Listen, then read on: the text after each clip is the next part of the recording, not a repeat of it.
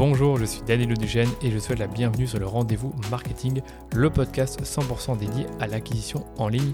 Qu'elle se fasse via les médias sociaux, la publicité en ligne ou le contenu, vous trouverez sur ce podcast des astuces, des bonnes pratiques et des stratégies déjà appliquées par des consultants spécialisés, agences et marques à succès pour booster votre acquisition. Et quant à moi, je me charge de tout dégrossir avec mes invités ou en solo afin que vous puissiez mettre en pratique ces conseils et ces stratégies dans votre business. Mais attention, dans le digital, ce qui était vrai aujourd'hui ne le sera peut-être plus demain, alors abonnez-vous à ce podcast pour rester constamment à jour. Ce podcast est rendu possible par DHS Digital, l'agence Social Ads experte en publicité Facebook que j'ai lancée pour accompagner les marques, jeunes ou établies, à accélérer leur croissance. Pour y arriver, on a développé une approche de la publicité qui combine expertise des leviers Social Ads, expertise créa et conseils stratégiques pour l'e-commerce. Et si vous cherchez justement à diminuer vos coûts d'acquisition ou scaler vos campagnes, je vous donne rendez-vous sur dhsdigital.eu pour m'en dire plus sur votre business. Bon épisode. Aujourd'hui, je vais répondre à la question comment choisir le bon canal d'acquisition pour votre marque e-commerce? Donc, vous le savez, vous pouvez faire de la publicité pour trouver des clients sur plusieurs régies publicitaires, donc notamment la régie de Facebook qui comprend les pubs sur Facebook, Instagram et on va dire aussi Messenger. On a la régie de Google, donc les Google Ads, mais on oublie parfois qu'il y a Pinterest, TikTok et Snapchat qui pointent le bout de leur nez avec des régies publicitaires qui sont très semblables à celles de Facebook et qui apportent quand même des résultats. Alors comment faire le bon choix? Quels sont les avantages et les désavantages de chaque plateforme? Et surtout, quelles sont celles où vous avez tout intérêt à y être selon votre secteur et également selon votre panier moyen d'achat? C'est ce qu'on va voir ensemble dans cet épisode. On va du coup commencer par Facebook et Instagram parce que c'est aussi ce que je connais le mieux. Donc, il faut savoir que sur Facebook et Instagram combinés, il y a plus de 3 milliards d'utilisateurs mensuels actifs. Donc, c'est quand même beaucoup, beaucoup plus que TikTok, beaucoup plus que Pinterest, Snapchat. Donc, ça reste quand même l'endroit où il y a de grandes chances que vous trouviez votre client idéal parce que pratiquement tout le monde y est. Alors clairement, la génération Z, on le sait, elle commence un tout petit peu à déserter Facebook. Pour autant, ils sont présents sur Instagram, mais on sait très bien que là où ils sont le plus actifs aujourd'hui, donc les jeunes de la génération Z, c'est TikTok. Pour autant, je le répète, c'est pas pour autant que vous n'allez pas pouvoir les toucher avec de la publicité. Et je voulais revenir sur trois gros avantages des publicités Facebook et Instagram. Le premier, c'est que c'est une énorme plateforme pour créer de la demande. Parce que même si on ne vous connaît pas encore, si on n'a jamais entendu parler de votre produit, comme la plateforme est très visuelle et qu'on peut montrer des très belles choses sur nos produits, montrer leur utilisation, montrer plusieurs focus sur le produit, on peut présenter un service. En fait, on peut faire plein de choses qui font qu'on peut créer de la demande sur ce réseau, donner envie, faire découvrir un produit et ensuite avoir des personnes qui vont visiter notre site. Donc ça, c'est le premier avantage, c'est qu'on a finalement une plateforme incroyable avec énormément de fonctionnalités qui permettent de créer de la demande et on a en plus de ça 3 milliards d'utilisateurs mensuels actifs.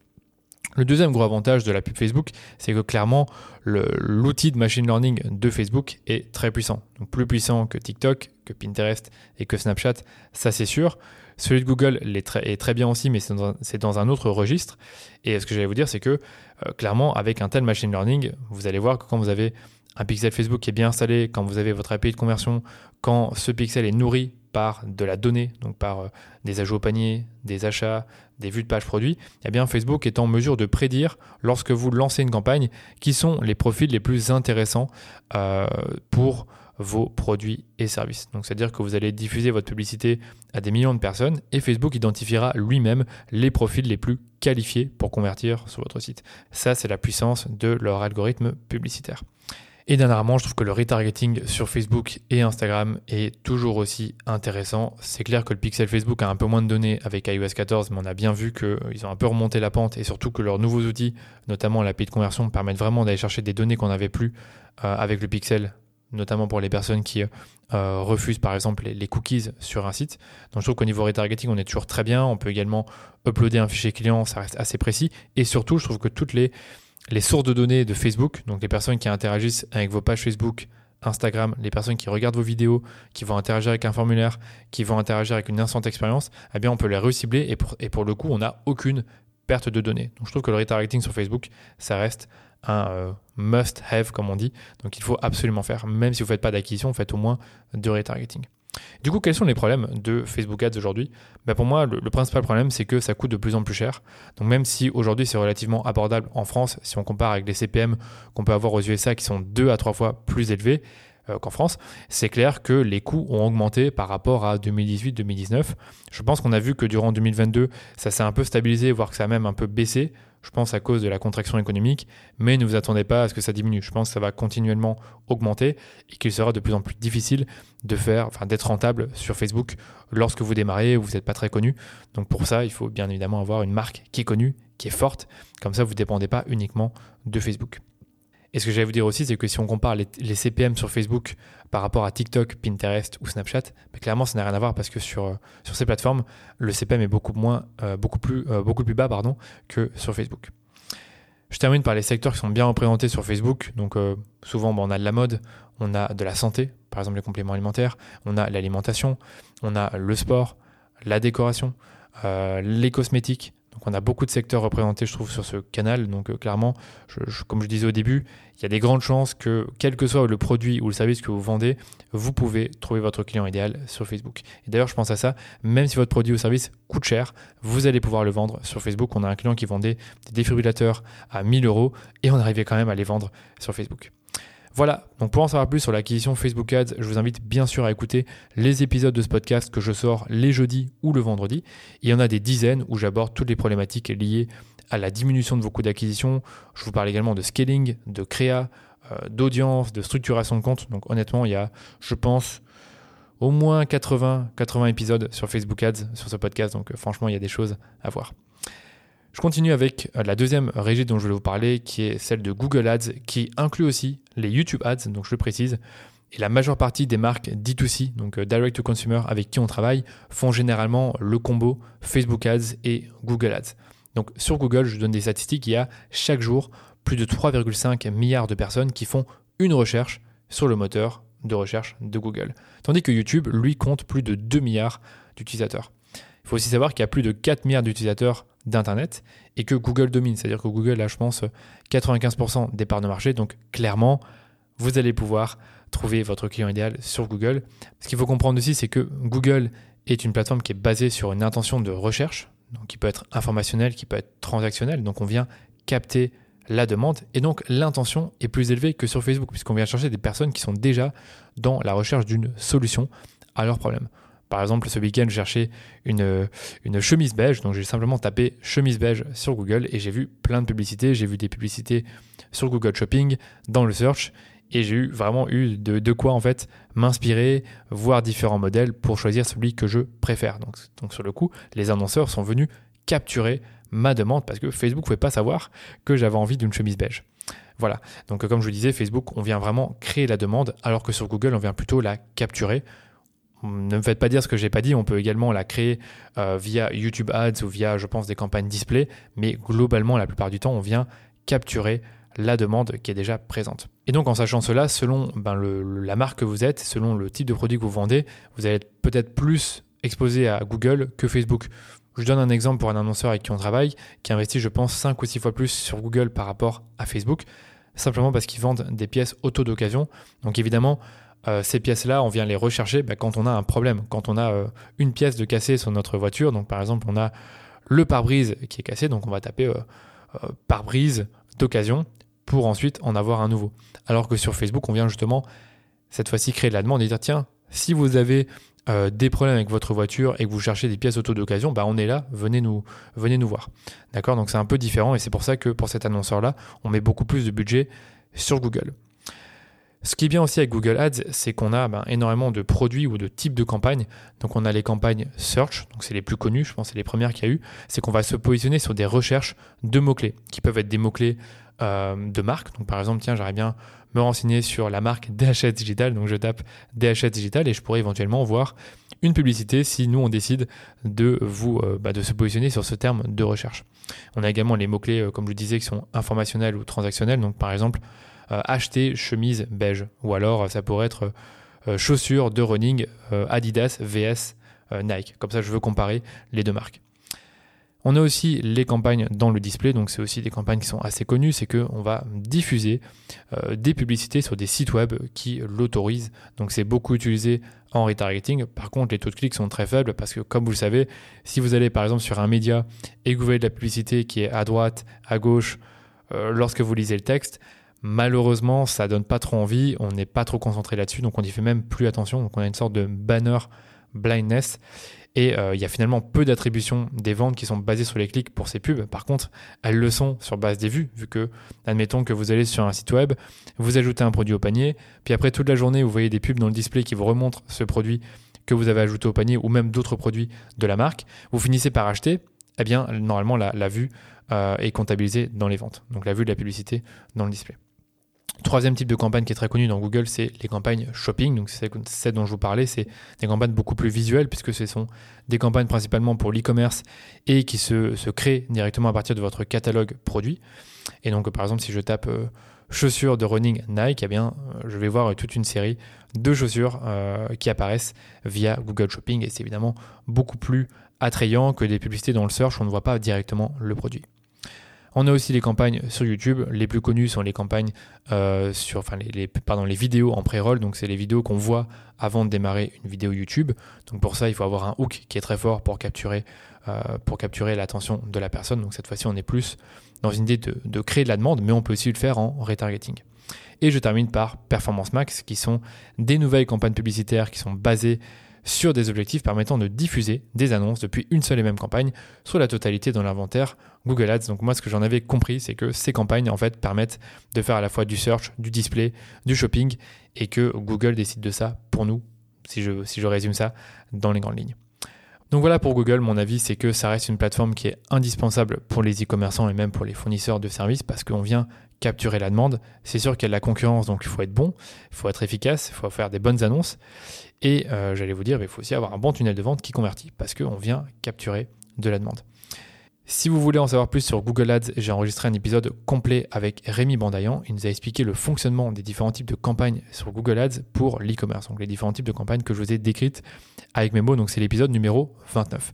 J'ai également fait un focus sur YouTube Ads avec Paul Esri, qui est team leader chez, euh, enfin, chez Effilab, qui est une agence euh, de publicité digitale. Et ce sont les épisodes numéro 48 et numéro 49 si ça vous intéresse. On passe maintenant à la régie publicitaire de TikTok qui doit exister depuis quelques années seulement, je dirais deux ou trois ans tout au plus.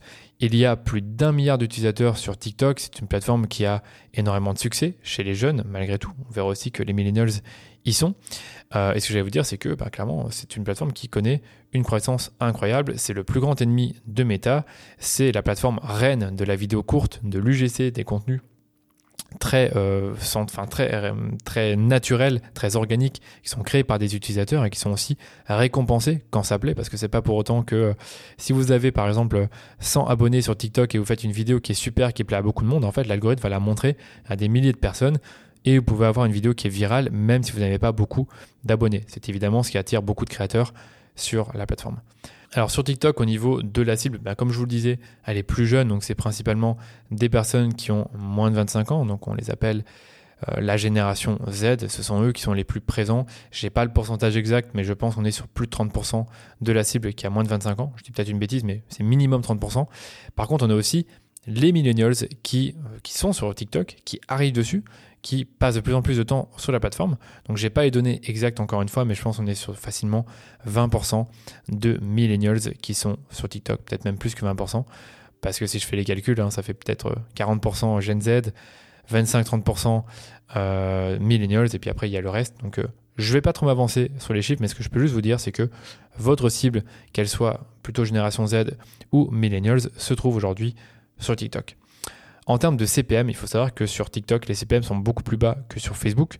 Par contre, ce que j'ai constaté, c'est ce qu'on m'a fait savoir en termes de témoignages, c'est qu'il y a des problèmes de remontée des conversions. C'est-à-dire que tant Facebook reste assez efficace, et même Google, pour vraiment remonter les conversions et les attribuer à vos campagnes, il paraît que TikTok a un peu plus de problèmes lorsque généralement vous voyez une publicité sur TikTok, vous cliquez, vous n'achetez pas tout de suite et ensuite vous allez acheter via votre navigateur eh bien malheureusement TikTok a un peu plus de mal à remonter la conversion, alors que sur Facebook et Google, il n'y a pas de souci à ce niveau. TikTok est aussi très adapté pour les marques D2C, donc Direct to Consumer, qui cherchent à toucher des personnes entre 18 et 35 ans, voire même rajeunir leur audience. Et selon moi, c'est plus simple de vendre des produits avec des paniers moyens plus bas sur TikTok parce que ben, simplement les personnes sont plus jeunes et donc ont moins de pouvoir d'achat que sur Facebook ou encore sur Google. Mais je pense que ça va encore évoluer dans les prochaines années, donc ne croyez pas que euh, aujourd'hui, si vous avez des paniers moyens qui sont à plus de 150 euros, vous, n'allez pas pouvoir vendre sur TikTok. Donc ce que je veux dire, c'est que logiquement, lorsque votre panier moyen est trop élevé, vous allez peut-être un peu moins vendre sur TikTok, simplement parce que les gens qui sont sur TikTok ont un peu moins les moyens que ceux qui sont sur Facebook. Par contre, pour faire de la publicité sur TikTok, pour moi, il y a quelques prérequis. D'abord, c'est d'avoir des relations avec les créateurs et les influenceurs sur cette plateforme pour pouvoir faire de la publicité avec eux, voire même en leur nom.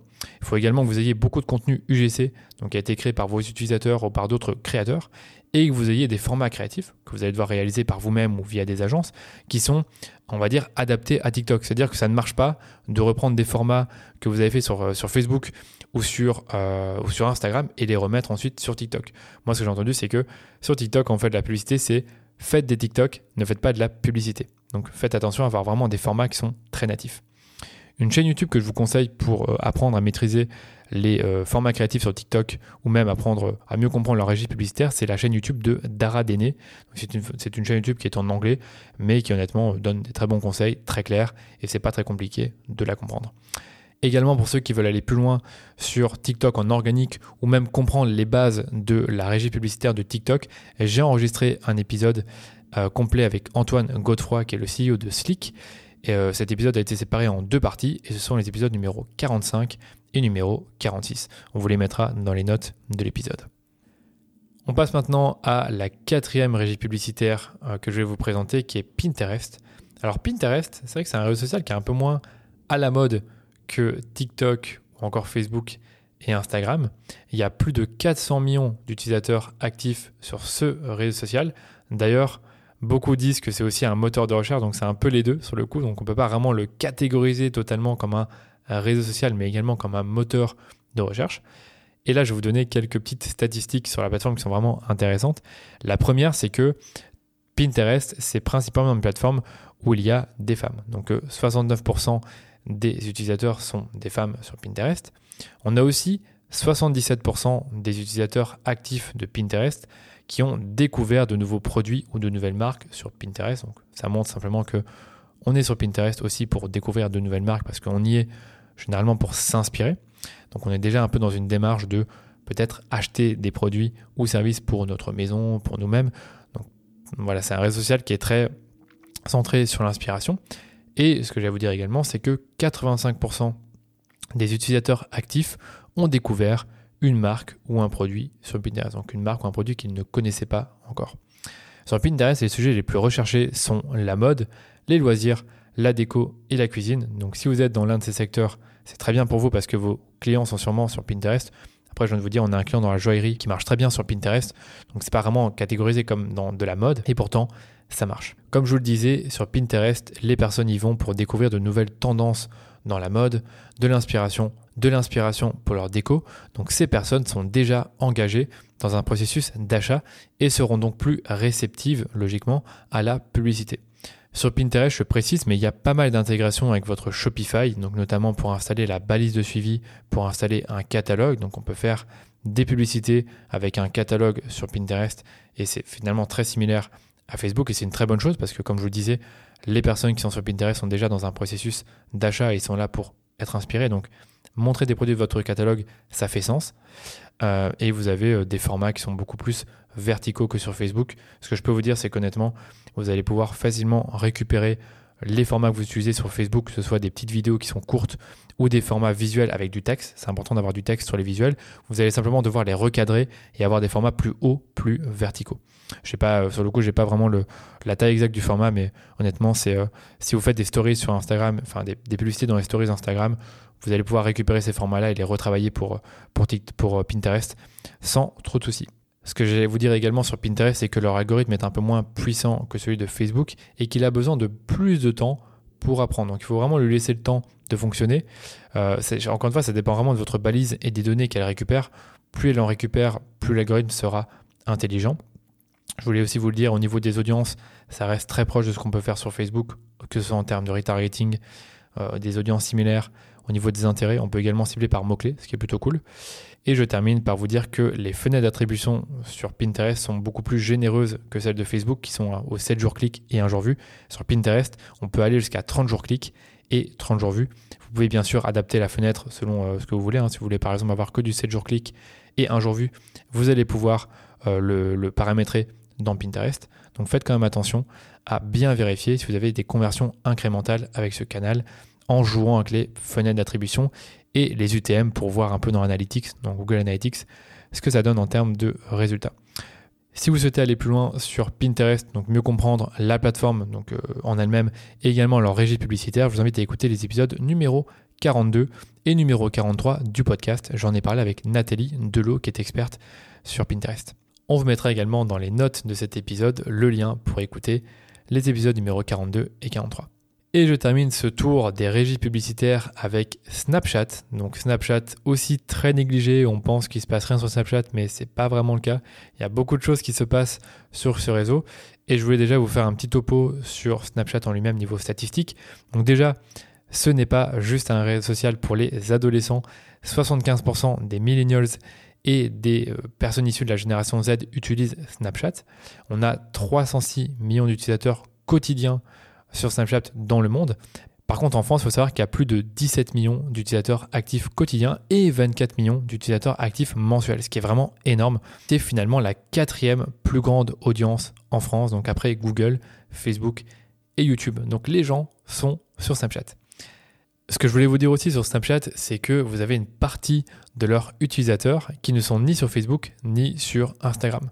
Donc c'est-à-dire que Snapchat aujourd'hui a 5,7 millions d'utilisateurs exclusifs quotidiens par rapport à Instagram, donc Instagram n'a pas, et 7,2 millions d'utilisateurs exclusifs quotidiens que Facebook n'a pas. Donc en gros, une partie de votre audience qui n'est pas sur Facebook et Instagram se trouve sur Snapchat.